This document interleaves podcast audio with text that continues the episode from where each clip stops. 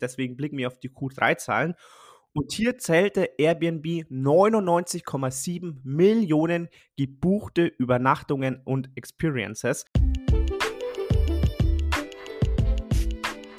Herzlich willkommen zum Aktienkauf-Podcast. In diesem Podcast erklären wir, wie du dir mit Aktien langfristig ein Vermögen aufbauen kannst und begleiten dich auf deinem Weg zur finanziellen Freiheit. Disclaimer das alles, worüber hier heute gesprochen wird, ist nur die persönliche Meinung der Moderatoren. Es ist keine Anlageberatung und auch keine Kaufempfehlung. Hi und herzlich willkommen zu einer neuen Folge des Aktienkauf Podcasts. Hier sind wieder der Sevi und ich, der René am Start. Ja, wie letzte Woche fast schon aus der Podcast-Folge mit den Predictions von Scott Galloway angekündigt, werden wir heute ein Unternehmen analysieren, das zu 99 Prozent jeder von euch kennt und wahrscheinlich auch schon zu 80 Prozent selbst genutzt hat. Und zwar Airbnb. Sebi, gleich mal vorab eine Frage an dich. Ohne jetzt die Aktie anzuschauen, sondern aus reiner Kundenperspektive. Wie waren bis jetzt deine Erfahrungen mit Airbnb?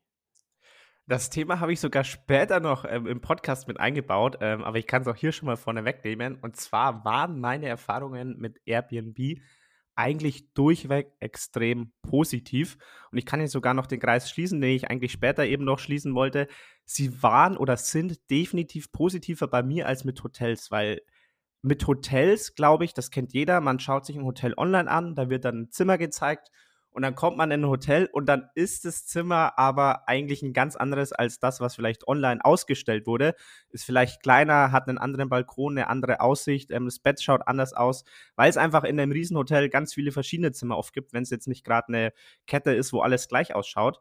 Und da ist man dann oft vielleicht auch mal enttäuscht, zumindest hatte ich die Erfahrung. Und bei Airbnb muss ich sagen, war oder ist eigentlich alles immer so, wie es auch online dargestellt wird und auch was Sauberkeit etc. angeht. Also um es kurz und knapp zu machen, ich hatte eigentlich durchweg positive Erfahrungen. Wie sieht es bei dir aus? Bei mir ist es genauso. Also ich hatte bis jetzt nur positive Erfahrungen. Also Buchungsprozess verlief immer richtig ähm, einfach und auch die Kommunikation mit den Gastgebern, die Schlüsselübergabe. Also bis jetzt muss ich sagen, das Preis-Leistungs-Verhältnis der ganzen Unterkünfte und auch wie der Buchungsvorgang gelaufen ist. Also bis jetzt konnte ich noch nie über die Dienste von Airbnb klagen. Okay, sehr schön. Das ist doch schon mal eine gute Grundlage, glaube ich, für diesen Podcast. Ich werde dann, wie ich schon angekündigt habe, später dann nochmal auf dieses Thema zu sprechen kommen. Aber jetzt möchte ich euch natürlich erstmal allgemein das Unternehmen Airbnb vorstellen, auch wenn die meisten wahrscheinlich wissen werden, was Airbnb macht, aber dennoch mal eine ganz kurze Vorstellung des Unternehmens. Und zwar Airbnb betreibt eine globale Plattform für Unterkünfte und verbindet dabei Gastgeber und Gäste auf der ganzen Welt. Und das Besondere dabei eben, sie sind nur eine reine Plattform. Sprich, Airbnb besitzt selbst keine Immobilien. Sie sind also lediglich als Vermittler zwischen Vermietern und den Reisenden tätig und für jede Buchung, die dann über Airbnb gemacht wird, verlangen sie eben eine Gebühr. Die liegt meist insgesamt so in der Range von ungefähr 15 Prozent. Den großen Teil davon zahlt der Reisende und einen kleineren Teil bezahlt der Host, also der Gastgeber. Und insgesamt beträgt diese Fee dann im Schnitt so, wie gesagt, um die 15 Prozent pro Reisebuchung. Und Airbnb differenziert sich hier nochmal klar in drei verschiedene Kategorien. Also es gibt ganz normales Airbnb, das sind dann eben ganz normale Zimmer oder ganz normale Wohnungen. Dann gibt es nochmal Airbnb Plus. Das ist dann nochmal eine etwas gehobenere Auswahl, sage ich mal, von Unterkünften. Und es gibt auch nochmal Airbnb Lux. Also das sind dann wirklich die Top-Class-Unterkünfte, wo dann oft Köche mit dabei sind oder Masseure oder auch Fahrer und Kinderbetreuung. Also das ist wirklich die High-Quality ähm, sage ich mal, da wo wirklich Kunden unterwegs sind, die wirklich richtig, richtig Geld haben. Also da geht es dann wirklich um 1000 Euro pro Nacht plus. Und hier ist Airbnb also in verschiedenen Segmenten unterwegs.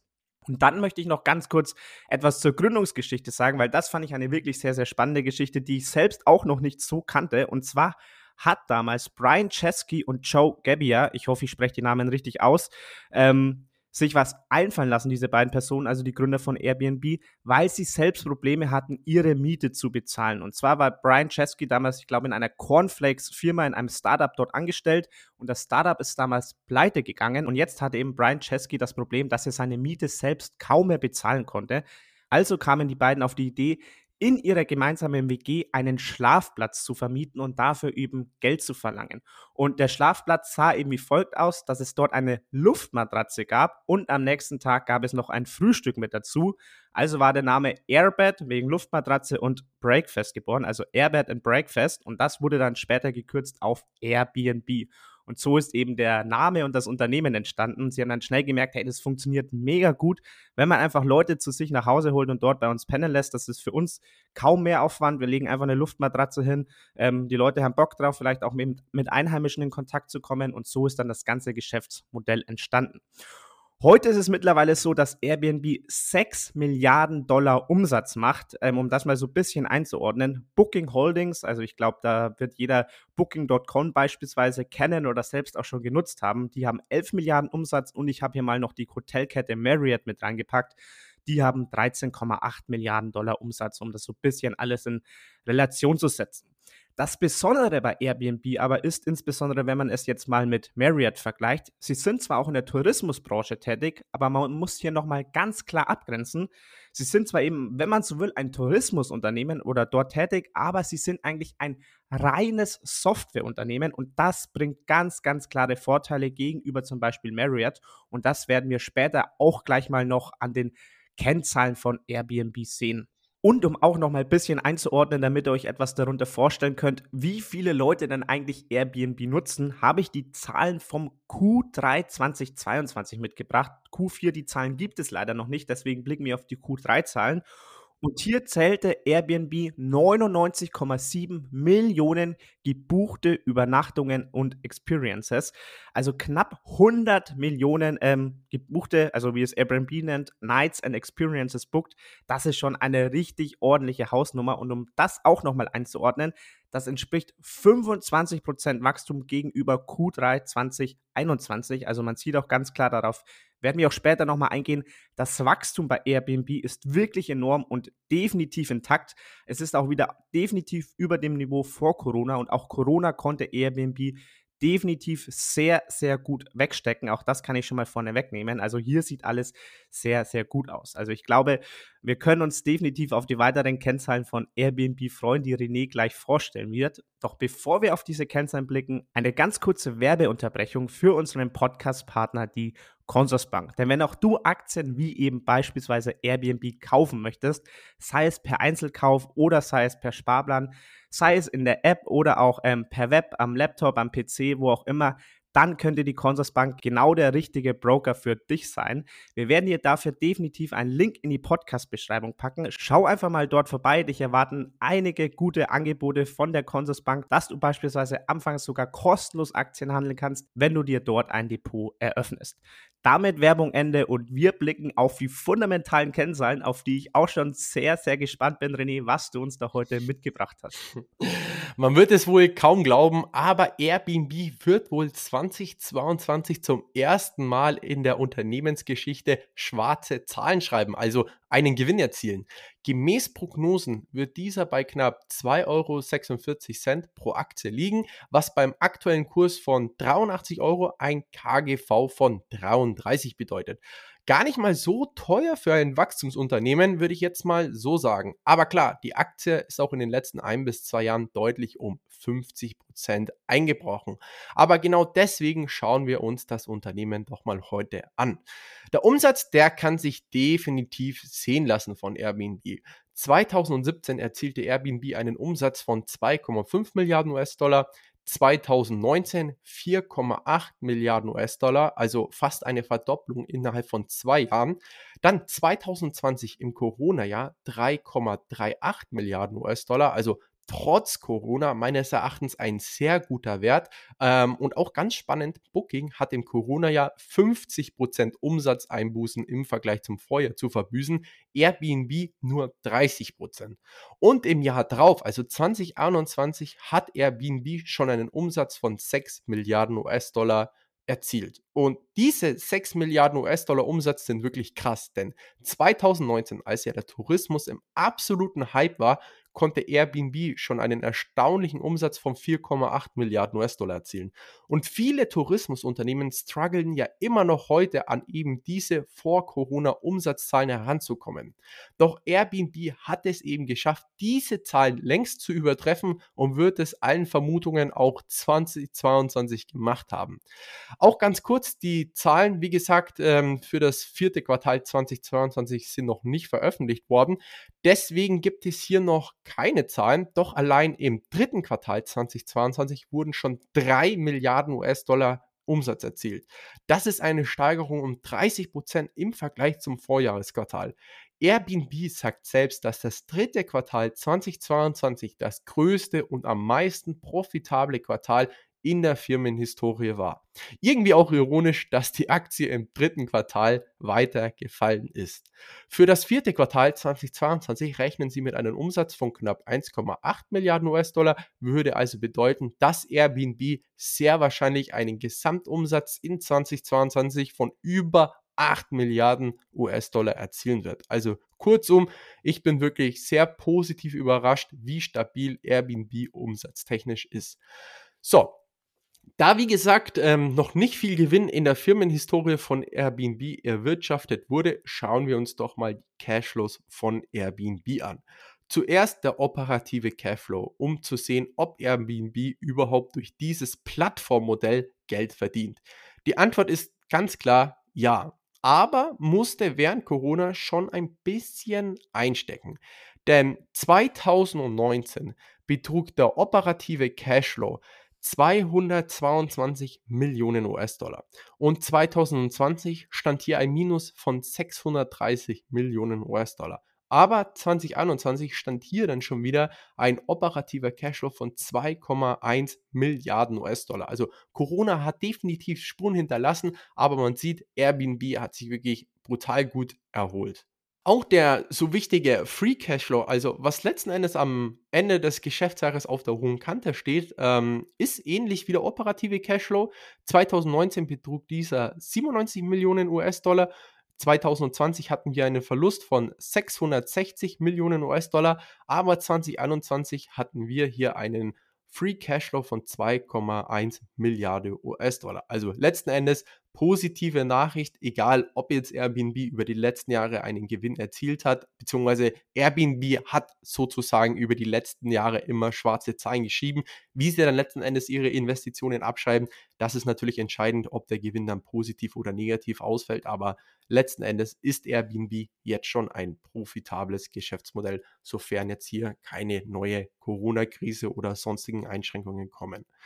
Die Dividende hier gibt es logischerweise noch keine und wird es wahrscheinlich auch in den nächsten Jahren nicht geben. Und auch noch ganz kurz, im dritten Quartal 2022 hat Airbnb einen Free Cashflow von 960 Millionen US-Dollar erzielt. Und das ist eine Steigerung von 80 Prozent im Vergleich zum dritten Quartal 2021.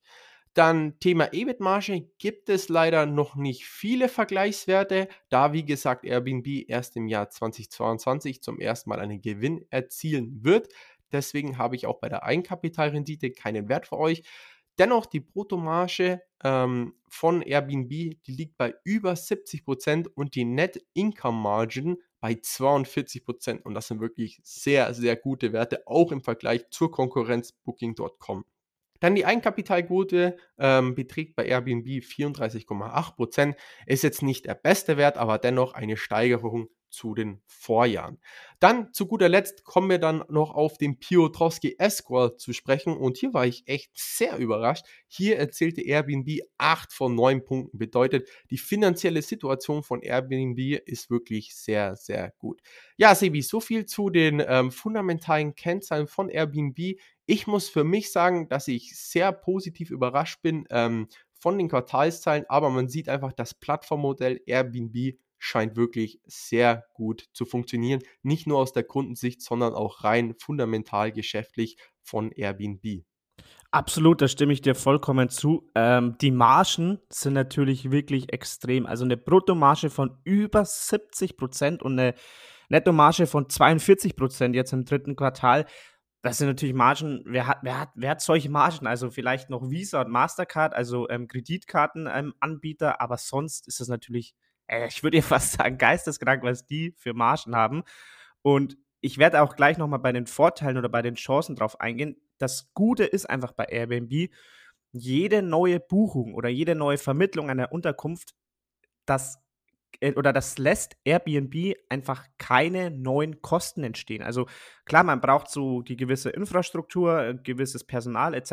Aber wenn jetzt ein neuer Host dazukommt, eine neue Unterkunft bucht, das macht keine neuen Kosten, sondern die Kosten oder der Gewinn wird jedes Mal ähm, prozentual einfach von dieser Buchungsgebühr ähm, berechnet, ohne neue Kosten zu kreieren. Und das ist einfach der große Vorteil und lässt einfach die Margen so stark ansteigen. Aber Trotzdem wollen wir natürlich auch auf ein paar Risiken von Airbnb blicken oder natürlich wollen wir auch auf ein paar Risiken von Airbnb blicken.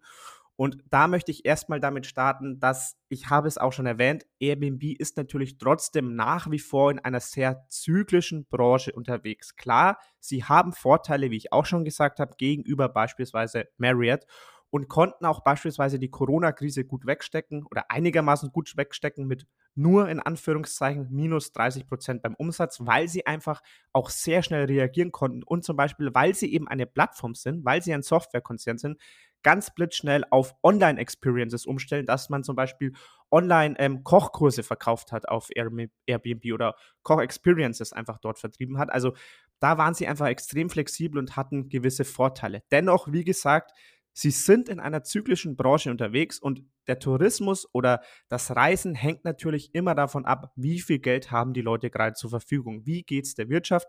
Kann ich mir einen Urlaub ein, zwei, dreimal im Jahr gerade leisten oder ähm, muss ich vielleicht mein Budget etwas reduzieren? Das merkt natürlich auch Airbnb. Also das ist der erste Punkt. Die Reiselaune ist einfach zyklisch bei den Leuten.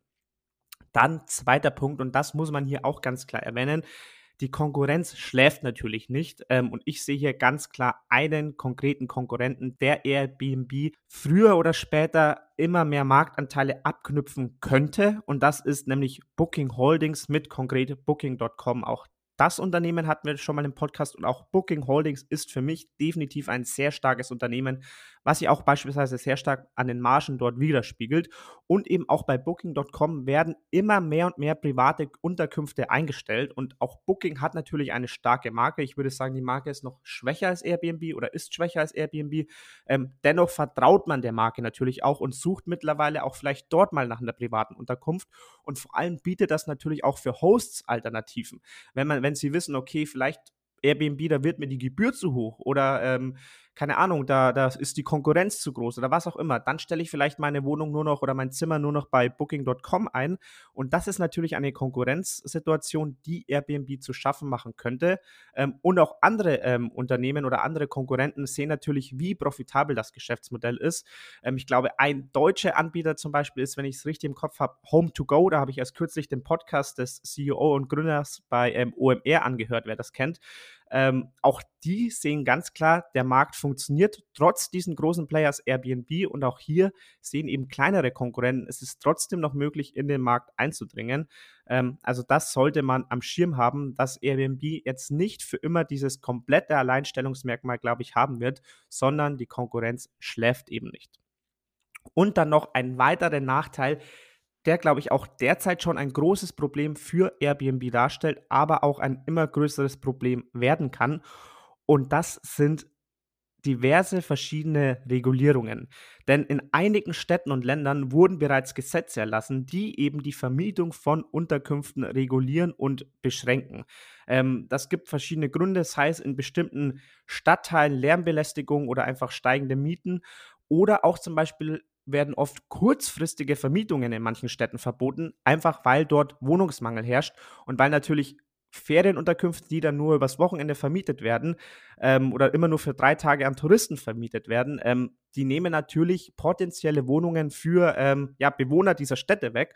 Und das wird natürlich gesehen und dann oft auch verboten, eben, dass diese Wohnungen oder diese potenzielle Wohnungen einfach als Ferienunterkünfte vermietet werden. Und das macht natürlich bestimmte Städte und Regionen für Airbnb weniger attraktiv und kann einfach natürlich die Umsätze nach und nach beeinträchtigen. Und ich glaube, sowas kann auch einfach die Wachstumspläne beeinträchtigen. Also wenn man davon ausgeht, man wächst jetzt vielleicht über die nächsten fünf Jahre Jahr für Jahr 20 Prozent. Jetzt kommt aber sowas, wie gerade in Berlin der Fall ist, dass man merkt, hey, man hat viel zu wenig Wohnungen und man muss dann einfach vielleicht einen Keil davor ähm, legen und sagen, okay, es dürfen keine neuen Wohnungen jetzt über Airbnb vermietet werden, weil wir die Wohnungen einfach für unsere ähm, Anwohner brauchen, als wirklich Wohnungen, wo jemand wirklich dauerhaft einzieht. Das könnte natürlich ähm, ja, ein Problem werden langfristig für Airbnb. Also hier bin ich gespannt, wie sich das Ganze entwickelt ähm, und wie lange man dieses Wachstum noch ausreizen kann oder ob dieses Wachstum irgendwann auch mal endlich ist und ja, einfach auch geringer wird. Das mal zu den Nachteilen. Also das sollte definitiv bedacht werden, wenn man dort eventuell investieren möchte. Aber es gibt natürlich auch sehr viele Vorteile, ähm, die Airbnb bietet. Und einer dieser Vorteile, den ich auch schon angesprochen habe, ist einfach der Fakt, dass Airbnb selbst keine Immobilien besitzt und einfach ein reiner Softwarekonzern ist. Und das führt eben dazu, wie ich auch schon gesagt habe, dass eigentlich keine neuen Kosten entstehen, wenn jetzt zum Beispiel neue Buchungen dort abgeschlossen werden. Also eigentlich ist fast der Umsatz, der dort reinkommt, wieder der Gewinn. Klar, ich habe es auch schon gesagt, man hat die gewisse zum Beispiel IT-Infrastruktur im Hintergrund, aber die läuft einfach. Also man muss jetzt nicht irgendwie nochmal was Neues aufsetzen, wenn jemand eine neue Buchung macht. Und das führt einfach zu den enorm guten Margen und das führt einfach auch zu einer gewissen Skalierbarkeit, dass wenn man weiß, okay, jedes Jahr kommen irgendwie, ich sage jetzt einfach mal 1000 neue Hosts dazu, werden wahrscheinlich sehr viel mehr sein, ähm, dann weiß ich, okay, so und so viel Umsatz und so und so viel Gewinn spielt mir das in die Kassen, weil ich weiß, okay, ich habe eigentlich keine großen Kosten dem gegenüberstehen, sondern meine Kostenstruktur steht schon im Großen und Ganzen. Und das ist natürlich ein enorm guter positiver Punkt in der Skalierbarkeit. Wie gesagt, die Skalierbarkeit kann aber meiner Meinung nach auch beeinträchtigt werden, wenn unvorgesehene zum Beispiel Gesetze erlassen werden. Das sollte hier bedacht werden. Dann Punkt Nummer zwei, was Airbnb ähm, nach und nach probiert und nach und nach einführt, ist einfach die Diversifizierung der Einkommensquellen. Auch das sehe ich als wichtigen Part für ein Airbnb und als Chance für die Zukunft, dass man sich hier einfach breiter aufstellt, um einfach gewissen Gefahren ähm, aus dem Weg zu gehen, sei es jetzt so einem Extremfall wie der Corona-Krise. Hier hat man eben, wie gesagt, versucht, Online-Angebote anzubieten, aber auch für potenzielle ähm, Konkurrenten. Dass wenn jetzt eben, wie gesagt, immer mehr Leute zu Booking.com gehen und dort die privaten Unterkünfte buchen, dass man hier einfach verschiedene ähm, Einkommensquellen hat. Airbnb versucht das zum Beispiel, indem sie auch Aktivitäten ähm, anbieten, die man jetzt über Airbnb buchen kann oder auch eben Partnerschaften mit Hotel- und Fluggesellschaften zu schließen. So, und damit zu Vorteil Nummer drei, den ich ganz klar bei Airbnb sehe und das, was meiner Meinung nach einer der stärksten Vorteile ist und was Airbnb so besonders macht, das ist einfach die Stärke der Marke und das Vertrauen, das die Leute in Airbnb haben. Und das ist genau der Punkt, den ich zu ganz Beginn mal angesprochen habe, dass ich zum Beispiel auch eigentlich noch keine schlechten Erfahrungen mit Airbnb, mit einer Unterkunft dort gemacht habe. Denn Airbnb ist einfach eine so bekannte und extrem starke Marke. Also wenn ich persönlich nach einer privaten Unterkunft buchen möchte, ich schaue eben nicht erstmal bei booking.com, wie die meisten Menschen es wahrscheinlich auch nicht machen, sondern ich schaue direkt bei Airbnb. Also ich gebe sofort ein Mallorca Airbnb, Berlin Airbnb. Ich suche nicht irgendwie Berlin private Unterkunft, sondern ich suche direkt bei Airbnb. Also es ist für mich ähnlich, wie wenn ich sage, okay, ich möchte irgendwas wissen, dann google ich danach. Klar, vielleicht mittlerweile nutze ich ChatGTP, aber ich glaube, die meisten Menschen werden definitiv einfach nach einer Antwort googeln. Und genauso, glaube ich, suchen die meisten Menschen direkt bei Airbnb nach einer privaten Unterkunft. Also es ist fast schon wie so ein, wie so ein Verb könnte da vielleicht entstehen, wie eben dieses Googeln. Ähm, und das gibt einfach einen extremen Burggraben für das Unternehmen. Denn es, man muss sich auch mal die Frage stellen, wer will denn eigentlich in eine wildfremde Wohnung? Also wer will denn vielleicht als Alleinreisender zum Beispiel oder vielleicht nur zu zweit, ähm, vielleicht ist man noch jugendlich, noch ziemlich jung, also man hat vielleicht auch relativ wenig Erfahrungen mit Reisen.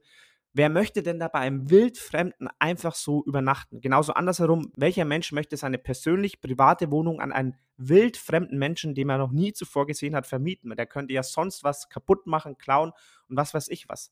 Der einzige Weg, wie das funktioniert, zumindest für die breite Masse, ist eben über die Marke Airbnb, weil Airbnb dieses Vertrauen schafft, sowohl für den Host als auch für den ähm, Reisenden oder die Reisende. Und genau das ist eben dieses Alleinstellungsmerkmal. Und ein ganz, ganz wichtiger Punkt ist dabei eben diese Vertrauenswürdigkeit der Marke, die sie eben nach und nach aufgebaut haben. Und deswegen kann ich auch für mich persönlich sagen, ähm, ich habe tatsächlich noch nie eine schlechte Erfahrung mit einer Airbnb-Unterkunft gemacht, anders als es jetzt, wie ich in der Einleitung erzählt habe, schon mal mit einem Hotelzimmer war. Also ich kann dir nur Positives berichten. Und damit zu Punkt Nummer vier, was eben auch wieder so ein bisschen mit Punkt Nummer drei zusammenhängt. Und zwar ist Punkt Nummer vier die Netzwerkeffekte, die einfach bei Airbnb entstehen. Und die sehe ich als enorm wichtig und enorm stark hier an. Netzwerkeffekte ist ein Punkt, das wir sehr, sehr oft ansprechen. Also in diesem Fall würde es bedeuten, wenn mehr Hosts zu Airbnb kommen, dann stehen natürlich mehr Zimmer, mehr äh, Wohnungen zur Auswahl, dann kommen auch mehr Gäste. Kommen mehr Gäste dorthin, kommen auch wieder mehr Hosts, weil sie wissen, okay, das sind die meisten Gäste. Kommen dann mehr Hosts, kommen wieder mehr Gäste. Also es ist immer wieder ein ständig wiederkehrender Kreislauf. Und diese Netzwerkeffekte, wie gesagt, sprechen wir oft an. Auch zum Beispiel habe ich das gesagt bei ähm, Spotify mit den Podcasts, dass hier, wenn hier mehr Podcasts kommen, dann kommen auch wieder mehr Hörer und so weiter und so fort. Aber bei Airbnb, glaube ich, ist das nochmal ein ganz anderes Level, weil wenn ich, okay, mit Spotify nicht zufrieden bin, na gut, dann habe ich vielleicht mal einen Monat 10 Euro, 20 Euro, was auch immer, Abo-Gebühren umsonst rausgeschmissen, dann kündige ich halt das Abo wieder und dann gehe ich halt vielleicht zu Apple Music. Aber bei Airbnb oder wenn ich einen Urlaub buche, dann ist es ja enorm wichtig, dass ich diesen ähm, Netzwerkeffekt habe und dass ich vertrauen kann, dass mich, wenn ich 1000 Euro für zwei Wochen Urlaub ausgebe oder vielleicht 500 Euro für eine Woche oder was auch immer, dass das auch gut angelegtes Geld ist und dass ich das nicht später bereue. Und das ist, glaube ich, hier so ein Faktor, was wieder eben, wie gesagt, auch mit der Marke zusammenspielt und der Vertrauenswürdigkeit, dass sich das immer weiter aufbaut und nach und nach auch Konkurrenten schwer macht, in diesen Markt einzudringen. Und damit bin ich auch bei meinem letzten Punkt angelangt. Und zwar ist das der Punkt Nummer 5 und das ist der wachsende Fokus auf die Work-Life-Balance, habe ich es mal genannt, oder auch auf dieses Remote-Work oder auf dieses digitale Nomadentum, wenn man ganz weit gehen möchte. Also man kann hier verschiedene Bezeichnungen wählen, aber das ist eine Entwicklung, die ich, die ich persönlich sehr erlebe, aber die auch Airbnb ganz klar festmachen kann. Denn es ist einfach so, dass immer mehr Menschen aus dem Ausland heraus arbeiten. Also, wenn man das mal so ein bisschen Revue passieren lässt, ich glaube, Corona war hier der ganz klare Startschuss, was natürlich erstmal auch ein absoluter Genickbruch für ein Unternehmen wie Airbnb war kann es im Nachhinein vielleicht sogar auch als riesige Chance oder als riesiger ähm, Quantensprung gesehen werden. Denn vor Corona war es so, kein Mensch ähm, oder jeder musste eigentlich in die Arbeit gehen, um zu arbeiten. Man hatte vielleicht mal ein oder zwei Homeoffice-Tage, ähm, aber das war es dann auch schon. Und jetzt haben einfach immer mehr und mehr Unternehmen gemerkt, okay, es macht eigentlich gar keinen Sinn, dass meine Arbeitnehmer jeden Tag in die Arbeit müssen. Die können eigentlich genauso gut von zu Hause aus arbeiten.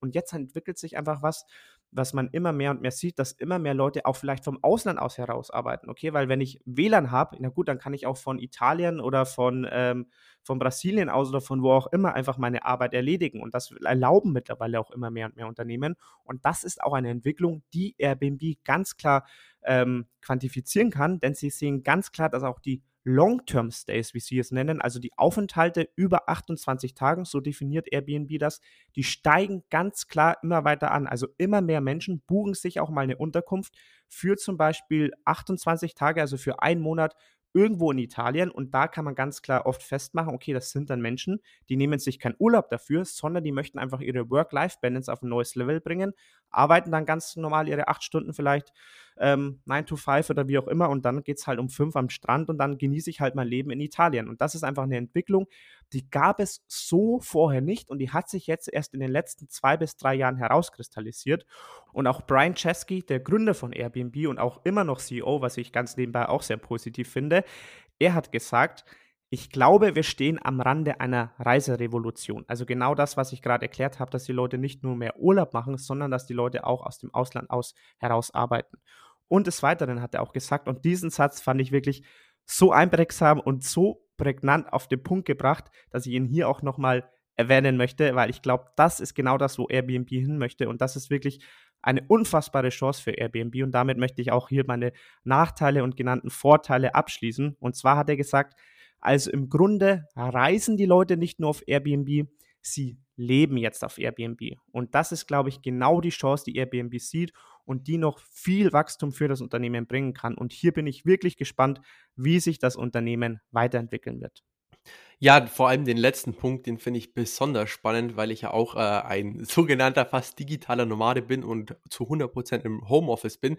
Denn ich mache, ich stelle mir auch gerade so ein bisschen den Gedanken, so jetzt in Deutschland ist es ja wirklich ab November bis März komplett kalt. Ähm, die Tage sind relativ kurz und ist relativ wenig Sonne draußen. Und ich habe mich auch ein bisschen umgeschaut auf Airbnb. Hey, wie sieht es denn da aus, wenn ich mir dann eine Airbnb nehmen würde? Und es ist schon echt sehr verlockend. Letzten Januar habe ich das tatsächlich auch mal gemacht, dass ich zwei Wochen von Gran Canaria aus gearbeitet habe und finde es auch wirklich sehr, sehr gut, was da Airbnb an Angebote hat und auch allgemein das Prinzip vom Ausland aus zu arbeiten. Und ich finde es auch gut, dass sich Airbnb auf diesen Trend vorbereitet, denn ich denke auch, ähm, sehe, wie du schon gemeint hast, dass immer mehr Leute auch ein bisschen umdenken, ähm, was eben auch das Arbeiten angeht. Äh, von wo aus man auch arbeiten kann. Ähm, das Witzige ist auch, während ähm, Neujahr kam ja auch die folgende Geschäftsidee in Anführungszeichen. Also ich hoffe mal, dass Airbnb das vielleicht mal äh, machen wird, denn es ist ja oftmals so, dass man selbst vielleicht auch mal eine eigene Wohnung gekauft hat, eine eigene Doppelhaushälfte oder ein eigenes Haus. Und viele haben ja auch den Traum, wie beispielsweise ich, mal eine Weltreise zu machen. So, das Problem ist natürlich, man lässt jetzt einfach seine Wohnung, seine Doppelhaushälfte oder sein Haus einfach jetzt dann beispielsweise, wenn man es wirklich macht, eine Weltreise zu machen, ähm, lässt man dann einfach mal wirklich für ein halbes Jahr, Jahr stehen ähm, und man erzielt ja gar keine Mieteinnahmen, aber selbst muss man bei Airbnb was zahlen, dass man sich vielleicht überlegt, bei Airbnb eine Plattform zu schaffen, dass, man sagt, ey, hier, ich habe eine eigene gekaufte Wohnung, eine eigene gekaufte Doppelhaushälfte oder ein eigen gekauftes Haus, das nicht verwendet wird. Und ich biete das eben ähm, ja für einen kompletten Monat zur Miete an, aber im Gegenzug habe ich halt Zugriff von jemand anders sozusagen in die Wohnung oder Doppelhaushälfte oder ins Haus zu gehen. Die Frage ist natürlich, wie man hiermit Geld verdienen möchte, vielleicht über ein ähm, ja, Werbungsmodell, so ein klassisches, ähm, aber das war so eine Idee, die mir bei mir ein bisschen im Kopf war, ähm, also falls ihr irgendwie nach Ideen sucht oder äh, was machen wollt, ich glaube, das könnte vielleicht ähm, spannend sein. Ähm, ja, mega interessant. Du meinst quasi, dass du mit einem, dass du eine Plattform schaffen könntest oder dass es eine Idee wäre, eine Plattform zu schaffen, in der man quasi Wohnungen einfach switchen kann, ohne jetzt Entgelt aufzuwenden. Genau, genau. Das ist das Prinzip. Ähm, aber man muss auch ganz klar sagen, man muss den ganzen Monat auch in der Wohnung drinnen sein und man vermietet seine ähm, Wohnung oder Haus oder Doppelhaushälfte für den ganzen Monat. Okay. Ähm, weil so kann natürlich jeder Weltreisen in Anführungszeichen planen und halt auch brutal am Budget sparen. Und ich meine, ich finde es halt wirklich Quatsch, wenn halt die eigene Wohnung oder was auch immer einfach leer steht. Und so ist es ja auch meistens. Oder man muss halt komplett alles aufgeben, was natürlich auch ein bisschen, ähm, ja, jetzt nicht gerade risikolos ist, weil was ist ist wirklich, ähm, wenn man wieder zurück ist, was ist mit der eigenen ähm, Wohn- und Lebenssituation? Und ja, genau, das war auf jeden Fall so der Gedanke von mir. Ja, mega spannend. Ähm, könnte man ja Airbnb auch mal ähm, vorschlagen, dass sie da vielleicht so ein ähm, Tauschmodell mit einbauen? Ja, das auf jeden Fall. Die Frage ist natürlich, wie verdient man jetzt äh, damit Geld? Weil ich meine, wenn man wirklich so ein Tauschmodell macht, ähm, verdient ja Airbnb nichts an der Zahlung, aber vielleicht könnte man ja so ein Premium-Modell machen, dass man irgendwie monatlich ähm, für die Plattformnutzung irgendwas zahlt oder wie gesagt, dass man irgendwie Werbung reinspielt. Aber das ist auf jeden Fall mal so ein Gedanke, den ich hatte. Aber um jetzt auf die Chancen, Risiken und auf das Fazit zu Airbnb zu kommen, ähm, ja, sag ich doch einfach mal ähm, mein Fazit zur Airbnb-Aktie.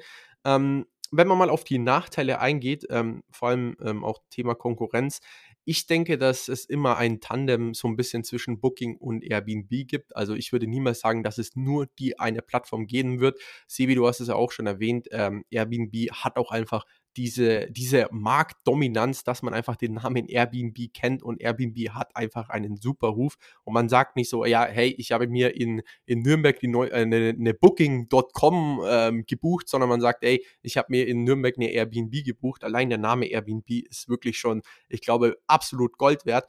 Dann auch Thema gesetzliche Regulierungen. Ähm, stimmt, die werden immer wieder kommen, aber ich denke, da wird es immer einen Weg dran vorbei geben oder eine, eine Lösung, denn ich meine, jede Stadt und jedes Land ähm, weiß, dass der Tourismus eigentlich nicht zu stoppen ist und Tourismuseinnahmen tun einfach auch gut für Städte und ähm, Länder und deswegen denke ich, dass der Airbnb trotzdem ganz gut fahren wird. Das größte Risiko von Airbnb ist natürlich, wenn es globale Einschränkungen beim Reisen gibt, äh, wie beispielsweise Corona, weil ich meine, dann kann man wirklich nichts dagegen machen, dann liegt der Tourismus still und eben das sind die schlimmsten Jahre allgemein oder schlimmsten Monate für eben diese Tourismusaktien. Und das ist meines Erachtens auch das absolut größte Risiko. Positiv auf jeden Fall die fundamentalen Kennzahlen. Airbnb ist wirklich auf einem super Weg und das Plattformmodell, das ist wirklich das profitabelste Geschäftsmodell, was man, glaube ich, machen kann in der ähm, Hotel- und Reiseindustrie. Ähm, dann der Tourismus ist weiterhin ein Wachstumsmarkt und Airbnb hat einfach super Skalierungsmöglichkeiten, indem sie verschiedene Sachen anbieten und weil jeder einfach mittlerweile schon Airbnb kennt. Schlussendlich würde ich sagen, ähm, da die Aktie auch jetzt über die letzten Monate sehr stark gefallen ist, kann man definitiv sich überlegen, bei Airbnb einzusteigen. Für mich ist Airbnb eine Aktie genauso wie Netflix, die man sich eben kaufen sollte, oder nur kaufen sollte, wenn man auch selbst die Dienste des Unternehmens nutzt. Und ich bin wirklich kurz davor, meine ersten Tranchen aufzubauen. Ähm, bin am überlegen, ob ich jetzt Einzelkäufe mache oder per Sparplan. Aber ich finde Airbnb ein super Unternehmen. Ich bin selbst sehr gerne Kunde bei Airbnb. Ich habe mir auch für dieses Jahr schon eine ähm, ja, Finca mit Freunden auf Mallorca per Airbnb gebucht und wir freuen uns schon drauf. Und ja, das ist mein Fazit zu Airbnb super Unternehmen. Die Aktie ist jetzt auch noch sehr gut entgegengekommen und ja, äh, wer langfristig dabei sein möchte, ich glaube, der kann hier nicht viel falsch machen. Sebi, wie ist deine Meinung dazu? Eigentlich im Großen und Ganzen hast du eigentlich schon alles gesagt, was ich so auch sagen möchte. Also auch für mich, ich würde mich jetzt einfach mal aus dem Fenster lehnen und sagen, für mich ist Airbnb jetzt, nachdem sie hier, ich habe den Jahreschart mal offen, über ein Jahr bei minus rund 37 Prozent liegen, ähm, ist MB für mich kaufenswert. Ich würde jetzt nicht mit einer riesen Tranche auch reingehen, einfach, einfach weil das Unternehmen nach wie vor auch noch ein Wachstumsunternehmen ist. Klar, man wird jetzt wahrscheinlich profitabel werden oder vielleicht auch dauerhaft profitabel werden, ähm, aber muss man natürlich auch erstmal abwarten. Aber es gibt einfach nach wie vor noch Probleme. Man erwartet natürlich auch von Airbnb dieses weitere starke Wachstum. Hier muss man sich natürlich auch fragen oder intensiv mit der Frage auseinandersetzen, kann dieses Wachstum auch eingehalten werden? Wird dieses Wachstum weiterhin so aufrechterhalten werden? Aber ich glaube auch, Airbnb ist mittlerweile eine so starke Marke, ähm, da wird kein Weg dran vorbeiführen, dass das Unternehmen weiterhin ein riesen Marktplayer sein wird oder bleiben wird. Deswegen finde ich die Aktie zum jetzigen Kurs auch spannend. Ob ich sie mir persönlich ins Depot lege, muss ich tatsächlich nochmal ganz intensiv nach dieser Podcast-Folge selbst nochmal überlegen, weil es natürlich eigentlich wieder eine Aktie ist, die eh eigentlich nicht unbedingt jetzt zu meiner Investmentstrategie passt.